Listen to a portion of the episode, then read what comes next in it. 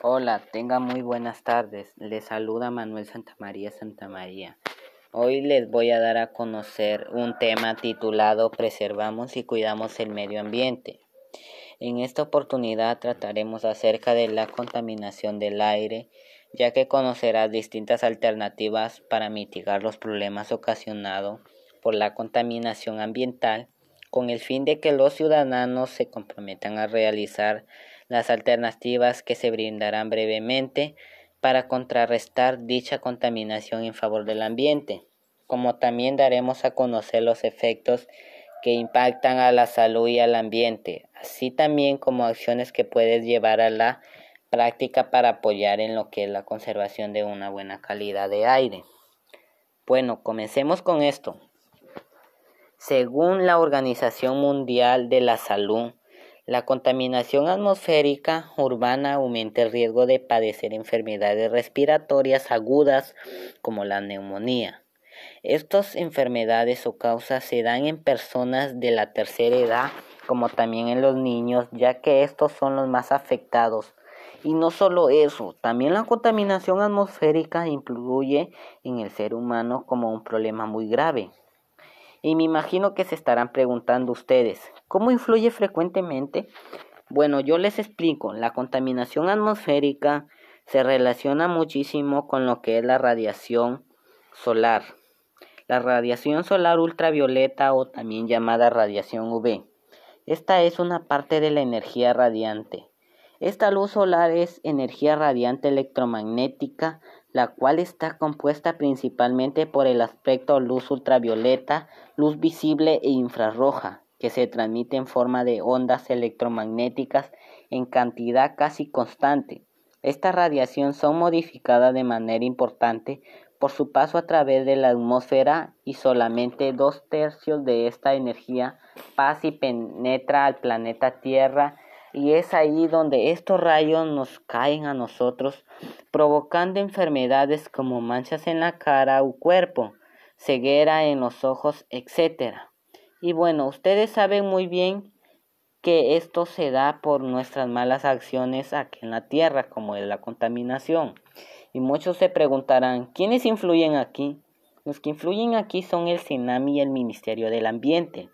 Estos dos se percatan de que la contaminación del ambiente y del aire sean resididos para que paremos un poco sobre lo que son nuestras malas acciones. Por un lado, el CENAMI se encarga de generar y proveer información y conocimiento meteorológico, hidrológico y climático de manera confiable a nosotros, mientras que el Ministerio del Ambiente tiene como propósito coordinar, ejecutar y supervisar el tema del ambiente que por lo cual estos dos se mezclan y se dan a influir en lo que es el problema de nuestra sociedad, en esta ocasión es la contaminación del aire. Pues tanto así que si hablamos de gran contaminación podemos decir que la contaminación del aire genera corrosión y destrucción en objetos que están hechos de metal. Estos pueden estar sujetos a tiempo delimitado al aire libre. Yo les pongo un ejemplo.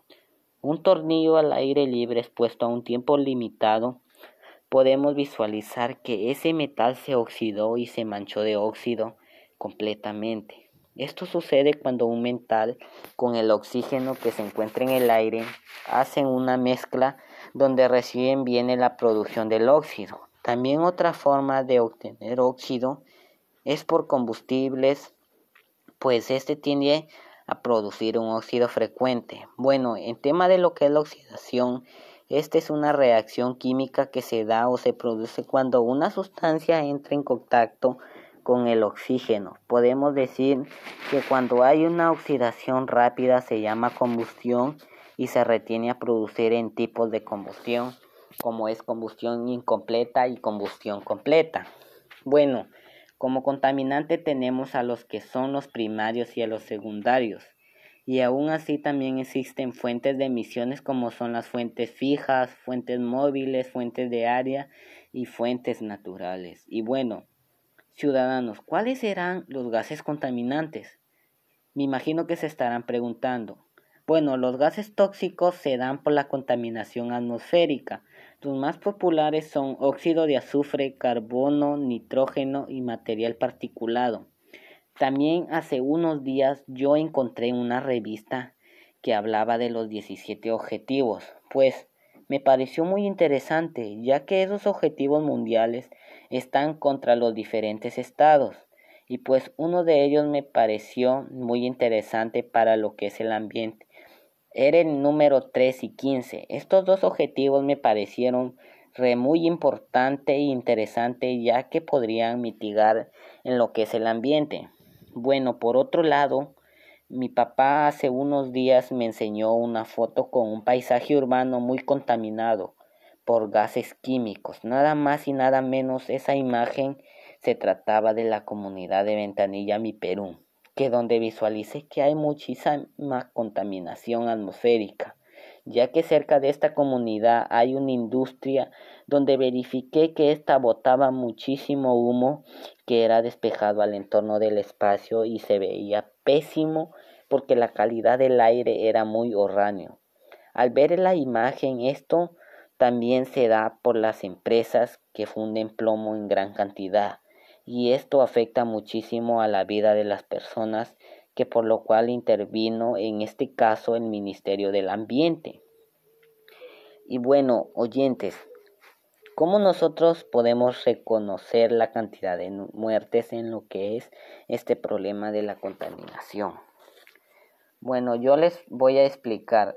Para eso existe la matemática, ya que a través de ella podemos calcular muchos números, como son los números racionales.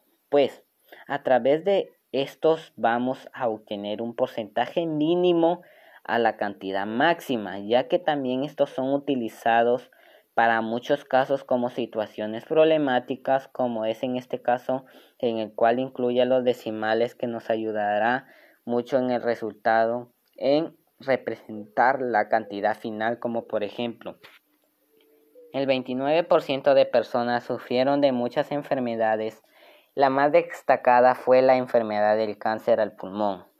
De los 2,5 millones de las personas sufrieron cáncer al pulmón, ¿cuántas personas representaría ese 29%? Bueno, les doy la resolución y el resultado. El 29% lo multiplico por el 2,5, que de eso voy a obtener un resultado que es el 72 5 que lo multiplico por 2,5. En la el otro frase de número es 29 entre 100 por 2,5. Entonces obtengo un resultado de que es 2 no 0,725, que es 725. Bueno, expresando la notación científica sería 0,725 72.500 es igual a 0,725 por 10 elevada a la 6. Entonces la respuesta sería, pertenecen o representarían el 29% de 725.000. Claro, muy bien. Pues vemos ahí que a través de los números racionales podemos obtener la cantidad mínima de un porcentaje. Es así que es muy útil los números racionales para nosotros en sacar el mínimo de la cantidad que debemos saber. Y bueno, díganme, ¿esto podría afectar a las emociones de las personas? En conclusión, ¿qué es la contaminación? Bueno, les explico. Las personas que han sido víctimas de una enfermedad por parte de la contaminación están siendo fatigadas por la ansiedad, pensamiento, etcétera. Muchas de estas se les baja la autoestima y comienzan a determinar distintas emociones tanto en su personalidad como en la carencia de vida, ya que muchas de estas prefieren estar encerradas y no salir, ya que esto procede a un gran problema como el exceso de comida que trae causas como la obesidad, diabetes, entre otras series problemas que pueden denegar nuestra autoaceptación, como influir en el mal estado de humor, estrés, complicancia y que nos puede ayudar a que no pase esto. ¿Qué nos puede ayudar? Bueno, es nada más y nada menos la física. Esta es la mejor solución a estos problemas emocionales para poder erradicarlos, yo te sugiero algunos ejercicios que te mejorarán el estado emocional, la salud y el bienestar. Porque ustedes saben, la física es la única que puede erradicar esas malas emociones y problemas. Te presento los siguientes ejercicios. La flexibilidad.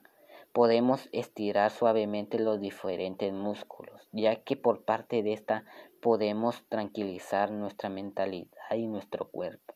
Juegos físicos motores. Estos juegos nos ayudarán a cortar las malas emociones que tengamos.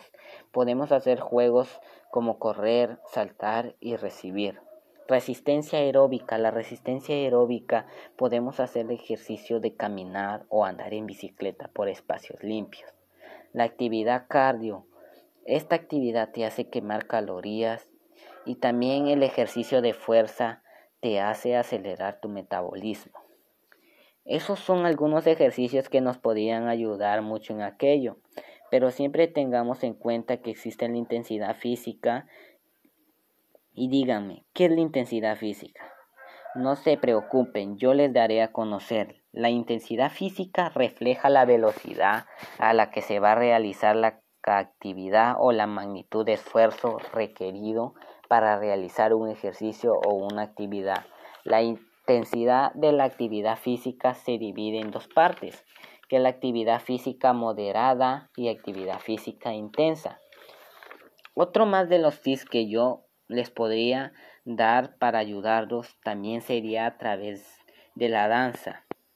¿Y qué podemos hacer a través de la danza? A través de esta hallaremos una expresación de tipos de movimientos que intervienen en las emociones y sentimientos, ya que algunos de estos sería como por ejemplo la rabia. La rabia se expresa en ira, enojo. Bueno, esta emoción nos ayuda a realizar un movimiento brusco con una fuerza intensa. La alegría. La alegría es una sensación de bienestar. Esta emoción nos ayuda en realizamiento de un movimiento adichoso concluido a nuestro cuerpo. La tristeza es pena y soledad. A través de esta emoción procesamos hacer un movimiento medio descaldado ya que podemos hacerlo con la cabeza agachada. Miedo, anticipación de una amenaza. Esta emoción realizaremos un movimiento desigualado con preocupación que nos puede salir en cualquier cosa que hagamos cuando tengamos la emoción de miedo. La confianza es seguridad que tenemos en la esperanza de nunca equivocarnos en un movimiento y hacer mía la pista de baile, como podemos decir. Al relacionarme con mis sentimientos y la danza, me mezclo a contribuir con el baile, ya que conllevo un gran proyecto artístico como los que son los guion de movimientos de emoción y sentimientos. En conclusión de esto, dígame, ¿algo más existe para que nos ayude en lo que es la contaminación del ambiente y del aire? Claro que sí. La encicla Laudato también nos ayudará también en este problema, ya que nos deja un gran mensaje que procesivamente muchos de nosotros nos ayudará muy útil para ese problema. Les leo. Esta hermana clama por el daño que le provocamos a causa del uso irresponsable y del abuso de los bienes que Dios ha puesto en ella. Por eso, entre los más pobres, más abandonados y maltratados, está es nuestra oprimida y desagradable tierra que gime y sufre de dolores de parto. Olvidamos que nosotros mismos somos tierra, nuestro propio cuerpo está constituido por los elementos del planeta. Su aire es el que nos da el aliento y su agua nos vivifica y restaura. Como ven, la encicla Laudato nos da un, un mensaje muy carencio, que es un mensaje como arrogancia, que nos devastamos a nuestra casa que vivimos, que la cuidemos, que nuestras malas acciones nos conllevan a un gran problema el aire como es en este motivo. Que por lo cual yo les diría que nosotros entendamos esto ya que sea por la encicla laudato. Pero bueno, ¿qué debemos hacer para prevalecer esta problematización? Claro, existen muchas principales opiniones que podamos decir. Las mías fueron, entre las principales conseguí que son no quemar basura excesivamente, consumir productos que no dañen el ambiente y el aire, no utilizar venenos, pesticidas fuertes que dañen al aire, poner en práctica las tres R's. Pues esas han sido las mejores recomendaciones para mantener un aire y un ambiente limpio. Yo como locutor te pido que tomes decisiones que no dañen ni perjudiquen a la tierra, ya que si es así, todos juntos podemos vencer este problema. Así que te dejo en tus manos esta gran información para que puedas asumir tus propias decisiones. Si prolongas a cuidar el planeta, te estás cuidando tú y todos nosotros. Gracias.